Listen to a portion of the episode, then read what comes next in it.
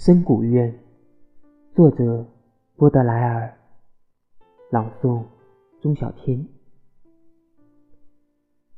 求你怜悯，你是我唯一的爱恋，我的心已坠入黑暗的深渊。这是千平地平线上阴郁的世界。是漂浮着亵渎与恐怖的黑暗。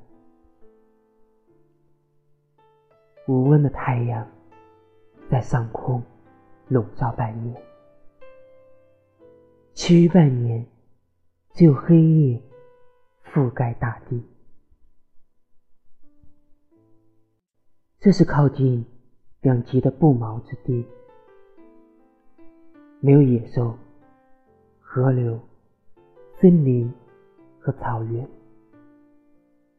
世界上没有任何恐怖超过这冰冻的太阳、残酷的寒冷和这古老混沌似的茫茫黑夜。我妒忌最卑贱的动物的运气，它们能够投入。昏沉的睡眠，我们时间的沙线却摇得如此缓慢。